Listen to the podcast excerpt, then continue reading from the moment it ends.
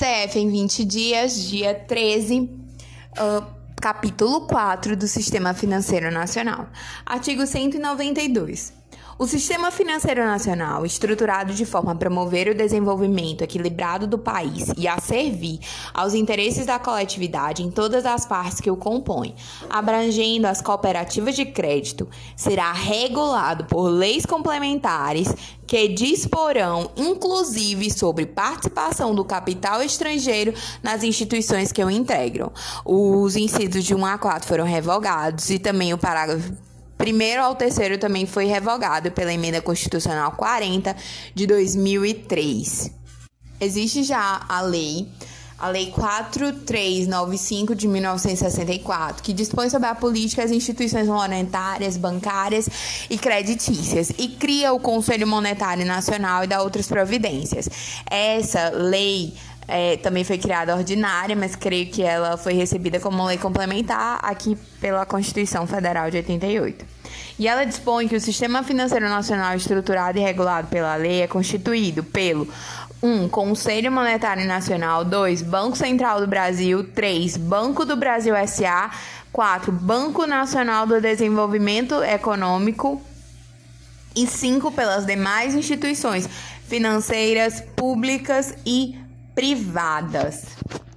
Agora vamos seguindo para o título 8 da Ordem Social, capítulo 1, Disposição Geral. Artigo 193. A ordem social tem como base o primado do trabalho e como objetivo o bem-estar e a justiça sociais. Sob a ótica da classificação doutrinária e com base na Constituição Federal Brasileira, é, é verdade dizer que a ordem social tem como base o primado do trabalho e como objetivo o bem-estar e a justiça sociais. Ou seja, a base é o primado do trabalho o objetivo bem-estar e justiça sociais. O bem-estar social foi contemplado pela CFB em seu artigo 193 e na Declaração Universal no número 2 do artigo 29. Eu vou transcrever. Eu vou ditar, aliás. No exercício de seus direitos e liberdades, toda pessoa estará sujeita apenas às limitações determinadas pela lei, exclusivamente com o fim de assegurar o devido reconhecimento e respeito dos direitos dos direitos e liberdades de outrem, de satisfazer as justas exigências da moral, da ordem pública e do bem-estar de uma sociedade democrática. Agora, o Capítulo 2 da Seguridade Social. Disposições gerais. Artigo 194. A Seguridade Social compreende um conjunto integrado de ações de iniciativa dos poderes públicos e da sociedade destinadas a assegurar os direitos relativos à saúde, previdência, assistência e assistência social, ou seja, é, a Seguridade Social ela compreende tanto saúde, previdência quanto assistência, e ela é um conjunto integrado de ação de iniciativa do poder público e da sociedade, destinado a assegurar os direitos relativos à saúde, previdência e assistência. Vamos lá. Parágrafo único. Compete ao poder público, nos termos da lei, organizar a Seguridade Social com base nos seguintes objetivos: 1. Um, universalidade da cobertura e do atendimento. 2. Uniformidade e equivalência dos benefícios e serviços a populações urbanas e rurais.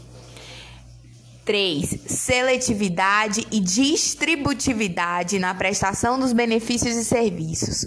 4. Irredutibilidade do valor dos benefícios. 5. Equidade na forma de participação no custeio. 6. Diversidade da base de financiamento. 7 caráter democrático e descentralizado da administração, mediante gestão quadripartite, com participação dos trabalhadores, dos empregadores, dos aposentados e do governo nos órgãos colegiados. É, tem até uma dica que o pessoal dá, que é assim, a gestão quadripartite é GAT, G de governo, A de aposentado, T de trabalhadores e E de empregadores. Artigo 195. A Seguridade Social será financiada por toda a sociedade, de forma direta e indireta, nos termos de lei, mediante recursos provenientes dos orçamentos e da União, dos estados, do Distrito Federal e dos municípios, e das seguintes contribuições sociais. 1. Um, do empregador, da empresa e da entidade a ela equiparada na forma da lei, incidente sobre então, a contribuição na Seguridade Social, a contribuição social do empregador da empresa e da entidade a ela equiparada na forma da lei, é incidente sobre a folha de salário e demais rendimentos do trabalhador pagos ou creditados a qualquer título à pessoa física que ele preste serviço, mesmo sem vínculo empregatício. Então, sobre a folha de salário e demais rendimentos pagos ou creditados a qualquer título à pessoa física que ele preste serviço, mesmo sem vínculo empregatício a contribuição social é, também é incidente sobre a folha de salários e demais rendimentos do trabalhador, aliás, B, receita ou faturamento, C, o lucro interessante lembrar que o STF considerou que é constitucional a contribuição social sobre o lucro líquido,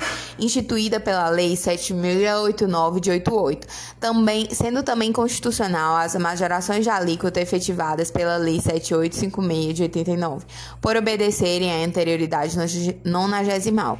Por sua vez, a ampliação da base de cálculo, conforme artigo 1 inciso 2 da 7988, a fim de se compatibilizar com a anterioridade nonagesimal, só pode ser efetivada a partir do ano base de 1990. A CSLL é um tributo federal, instituído pela Lei 7689. A Lei 7689 foi fruto da MP 22. E ela diz que fica instituída a contribuição social sobre o lucro das pessoas jurídicas destinada ao financiamento da Seguridade Social. Só que veja, o tributo é de, é de competência da União. E esse tributo é pessoal, direto, proporcional, complexo e com finalidade fiscal. O fato gerador é o lucro das pessoas jurídicas e, por isso, ele se assemelha muito ao imposto de renda. E foi nesse aspecto que foi questionada a constitucionalidade da contribuição social sobre o lucro líquido. É, a base de cálculo é o valor do resultado do exercício, o lucro líquido, antes da provisão para imposto de renda. Os contribuintes são as pessoas jurídicas domiciliadas no país e as que lhes são equiparadas pela legislação tributária.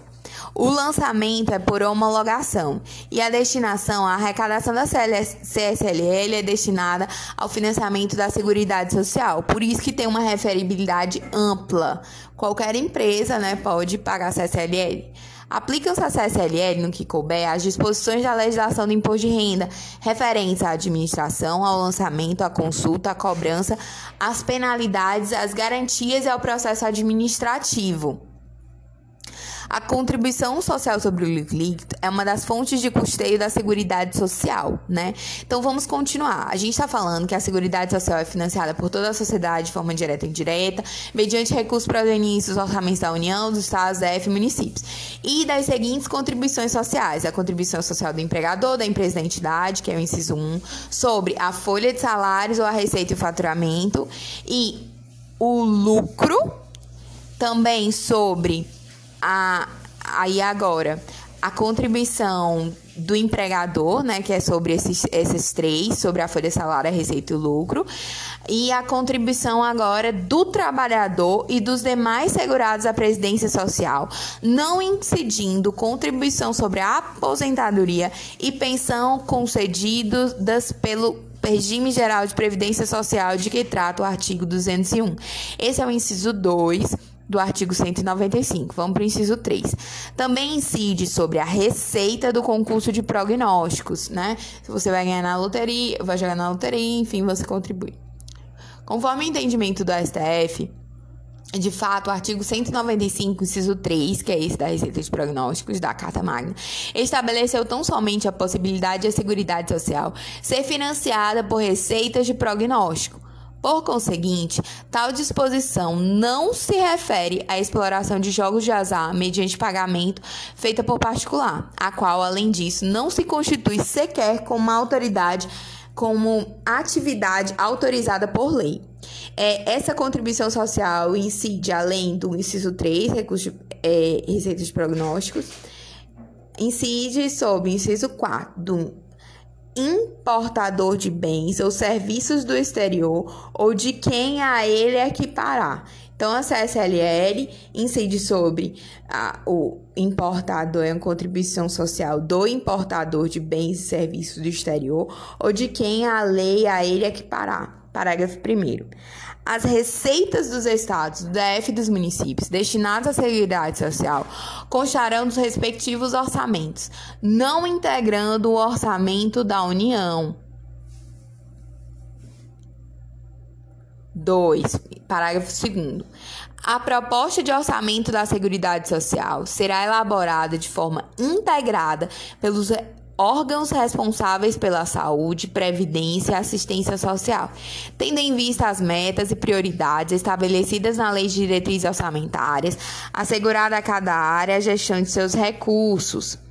Parágrafo 3 é a pessoa jurídica em débito com o sistema de seguridade social, como estabelecido em lei, não poderá contratar com o poder público, nem dele receber benefícios e credit, ou creditícios, ou seja, a pessoa jurídica em débito com a Seguridade Social, ela não pode contratar com o poder público, nem sequer receber benefícios ou incentivos fiscais ou creditícios.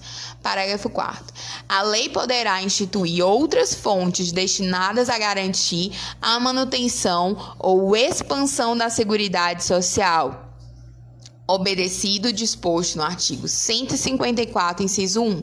Ou seja, novas contribuições para a Seguridade Social devem ser feitas por lei complementar, nos termos do artigo 154, inciso 1 da CF.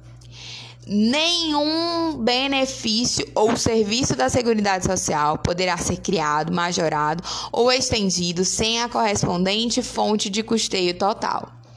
Parágrafo 6. As contribuições sociais de que trata esse artigo só poderão ser exigidas após decorridos 90 dias da data de publicação da lei, as que houverem instituído ou modificado, não se lhes aplicando o disposto no artigo 150 3B, ou seja, a ela só aplica uma, noven, uma decorridos 90 dias, uma noventena, né? Mas não se aplica a anterioridade anual do exercício, né? Parágrafo 7. São isentas de contribuição para a Seguridade Social as entidades beneficentes de assistência social que atendam às exigências estabelecidas em lei. Que lei é essa? É o CTN, por enquanto, é o artigo 14 do CTN, é, que dispõe essas exigências. O artigo 14 do CTN dispõe assim: o disposto na linha C do inciso 4, artigo 9 é subordinado à observância dos seguintes requisitos pelas entidades neles referidas. 1. Um, não distribuem qualquer parcela de seu patrimônio ou de suas rendas a qualquer título. 2. Aplicarem integralmente no país os recursos da manutenção de seus objetivos institucionais. E 3. Manterem a escrituração de suas receitas e despesas em livros revestidos de formalidades capazes de assegurar a sua exatidão. Parágrafo 1 do artigo 14. Na falta de cumprimento do disposto nesse artigo ou no parágrafo 1 do artigo 9, a autoridade competente pode suspender a aplicação do benefício. Parágrafo 2. Os serviços a que se refere a linha C do inciso 4, artigo 9, são exclusivamente os diretamente relacionados com os objetivos institucionais das entidades de que trata esse artigo, previstos nos respectivos estatutos e atos constitutivos. Então, é, essas exigências estabelecidas em lei, essa lei é a lei complementar, o CTN, né? Foi lido aí. Agora, o artigo 8 o parágrafo 8 perdão, do artigo 195 da, que trata da Seguridade Social, que dispõe o parágrafo 8 O parágrafo 8 diz assim: o produtor, o parceiro, o meeiro e o arrendatário rurais e o pescador artesanal, bem como os respectivos cônjuges, que exerçam suas atividades em regime de economia familiar, sem empregados permanentes, contribuirão para a Seguridade Social, mediante a aplicação de uma alíquota sobre o resultado da comercialização, da produção e farão jus ao benefício nos termos da lei. Parágrafo 9. As contribuições sociais previstas no inciso 1 do caput desse artigo poderão ter alíquotas ou bases de cálculos diferenciadas, em razão da atividade econômica, da utilização intensa de mão de obra, do porte da empresa ou da condição estrutural do mercado de trabalho. Parágrafo 10. A lei definirá os critérios de transferência de recursos para o Sistema Único de Saúde e ações de assistência social da União para os Estados, o DF e os municípios, e o dos Estados para os municípios, observada a respectiva contrapartida de recursos. Parágrafo 11 é vedada a concessão de remissão ou anistia das contribuições sociais de que trata os incisos 1 e 2 desse artigo, para débitos em montante superior ao fixado em lei complementar. Parágrafo 12. A lei definirá os setores de atividade econômica para os quais as contribuições incidentes na forma dos incisos 1b, 4 do caput serão não cumulativas. Parágrafo 13. Aplica-se o disposto no Parágrafo 12. Inclusive na hipótese de substituição gradual, total ou parcial, da contribuição incidente na forma do inciso 1A pela incidente sobre a receita ou o faturamento. Agora vamos lá, seção 2 da saúde. Seção 2 da saúde é, dispõe assim: artigo 196. A saúde é direito de todos e dever do Estado, garantido mediante políticas sociais e econômicas que visem a redução do risco de doença e de outros agravos e ao acesso universal e igualitário às ações e serviços para sua promoção, proteção e recuperação. Ou seja, a saúde é direito de todos e dever do Estado. Isso é uma frase recorrente em provas. Artigo 197. São de relevância pública as ações e serviços de saúde, cabendo ao poder público dispor, nos termos da lei, sobre sua regulamentação, fiscalização e controle, devendo sua execução ser feita diretamente ou através de terceiros, e também por pessoas física ou jurídica de direito privado. Então, é, eu vou ler aqui uma questão do, do MP. O MP estadual ajuizou a ação civil pública contra município X e estado Y, requerendo a condenação solidária de ambos a fornecerem gratuitamente medicamentos para tratamento de AIDS a indivíduos residentes naquela localidade e que, sendo portadores do vírus HIV, fossem destituídos de recursos financeiros para tanto. O juiz, em primeira instância, condenou o município e o Estado a fornecimento gratuito na forma requerida pelo MP. Acerca da controvérsia hipotética acima posta, assinale a opção correta. É, a opção correta é essa. O recolhimento judicial da validade jurídica de programas de distribuição gratuita de medicamentos a pessoas carentes, portadores do vírus HIV, da efetividade a preceitos fundamentais da CF e representa na concreção do seu alcance um gesto de apreço à vida e à saúde das pessoas, especialmente daquelas que são hipossuficientes. Isso é, também está no RE 607381, agravo no recurso de Santa Catarina.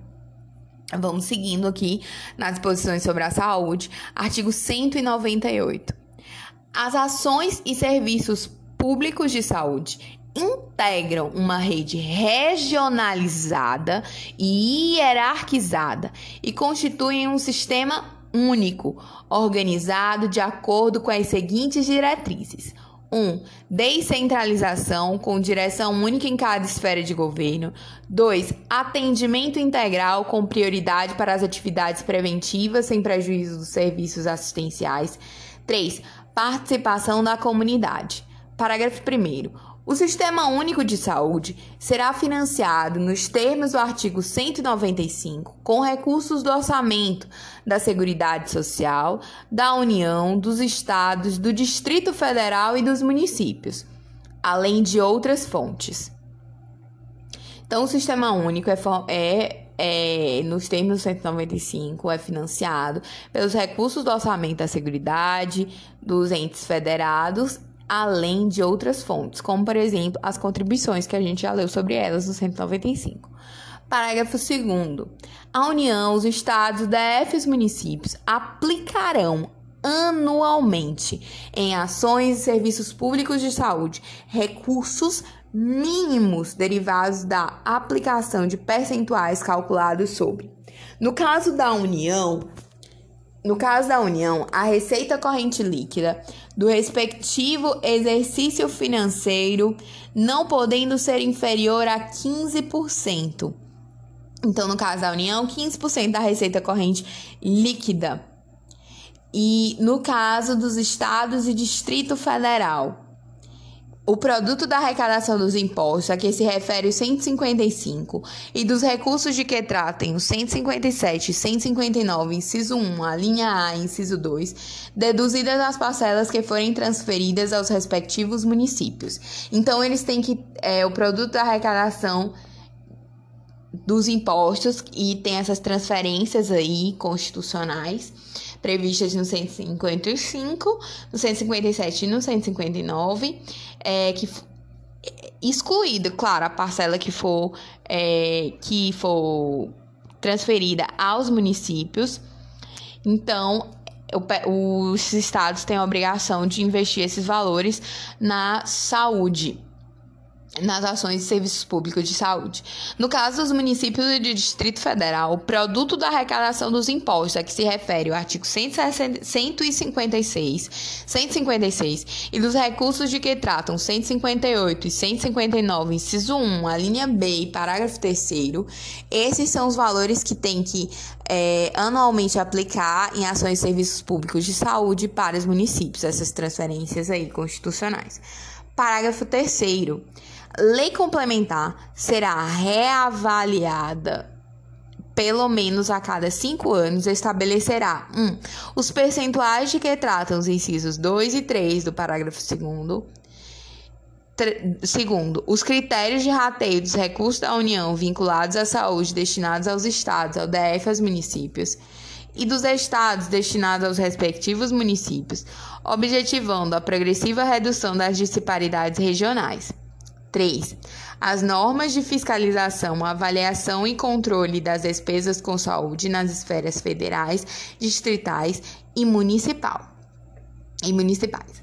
Parágrafo 4 os gestores locais do Sistema Único de Saúde poderão admitir agentes comunitários de saúde e agentes de combate de endemias por meio de processo seletivo público, de acordo com a natureza e complexidade de suas atribuições e requisitos específicos para sua atuação. Parágrafo 5 a lei federal disporá sobre o regime jurídico, o piso salarial profissional nacional, as diretrizes para os planos de carreira e a regulamentação das atividades de agente comunitário de saúde e de agente de combate às endemias, competindo à União, nos termos da lei, prestar assistência financeira complementar aos estados, ao DF e aos municípios para o cumprimento do referendo piso salarial.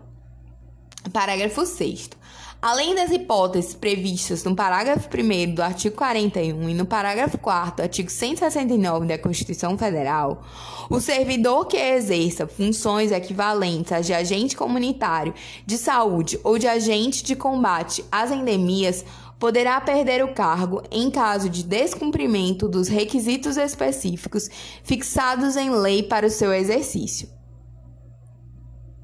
Agora vamos para o artigo 199. A assistência à saúde é livre à iniciativa privada. Parágrafo 1. As instituições privadas poderão participar de forma complementar do Sistema Único de Saúde, SUS, segundo diretrizes deste, mediante contrato de direito público ou convênio, tendo preferência às entidades filantrópicas e às sem fins lucrativos. Parágrafo 2 é vedada a destinação de recursos públicos para auxílios ou subvenções a instituições privadas com fins lucrativos. Então, se tem fim lucrativo, é vedada a destinação de recursos públicos para auxiliar ou subvencionar. Parágrafo 3 é vedada a participação direta ou indireta de empresas ou capitais estrangeiros na assistência à saúde no país, salvo nos casos não nos casos previstos em lei, ou seja, se não tiver previsão legal, é vedada a participação direta ou indireta de empresas ou capitais estrangeiros na assistência à saúde no país. Parágrafo 4 a lei disporá sobre as condições e os requisitos que facilitem a remoção de órgãos, tecidos e substâncias humanas para fins de transplante, pesquisa e tratamento, bem como a coleta, processamento e transfusão de sangue e seus derivados, sendo vedado todo tipo de comercialização. A CF 88, em seu artigo 199, parágrafo 4, veda todo tipo de comercialização de sangue. Entretanto, estabelece que a lei infraconstitucional disporá sobre as condições e requisitos que facilitem a coleta de sangue. Segundo o STF, é constitucional a lei estadual que garante meia entrada aos doadores regulares de sangue, uma vez que na composição entre o princípio da livre iniciativa e o direito à vida há de ser preservado o interesse da coletividade. A Igreja Corte entendeu que essa lei é, tenta é uma tentativa de incentivar as pessoas a doar sangue e considerou constitucionais todos os seus dispositivos. Além disso, afastou o argumento apresentado pelo governador de que a concessão de meia entrada seria uma remuneração ao doador de sangue, o que é proibido pela CF 88. Isso porque o ato normativo estadual não determina recompensa financeira à doação ou estimula a comercialização de sangue. Não, ele simplesmente garante uma, um benefício, digamos assim, aos doadores de sangue. Então, é constitucional a lei estadual que garante meia entrada aos doadores de sangue por prevalência do direito à vida sobre a livre iniciativa. Artigo 200. Ao Sistema Único de Saúde, SUS, compete, além de outras atribuições nos termos da lei, 1. Um, controlar e fiscalizar procedimentos, produtos e substâncias de interesse para a saúde pa, para a saúde e participar da produção de medicamentos, equipamentos, medicamentos, equipamentos imunobiológicos, hemoderivados e outros insumos. 2. Executar as ações de vigilância sanitária e epidemiologia, bem como as de saúde do trabalhador. 3. Ordenar a formação de recursos humanos na área da saúde. 4. Participar da formulação da política de execução das ações de saneamento básico. Então, o Sistema Único de Saúde compete às atribuições de, nos termos da lei, Inciso 5. Incrementar em sua área de atuação desenvolvimento científico e tecnológico e inovação. 6. Fiscalizar e inspecionar alimentos, compreendido o controle de seu teor nutricional, bem como bebidas e água para consumo humano. 7. Participar do controle e fiscalização da produção, transporte, guarda e utilização de substâncias e produtos psicoativos, tóxicos e radioativos. 8. Colaborar na proteção do meio ambiente, nele compreendido do trabalho. Então, é,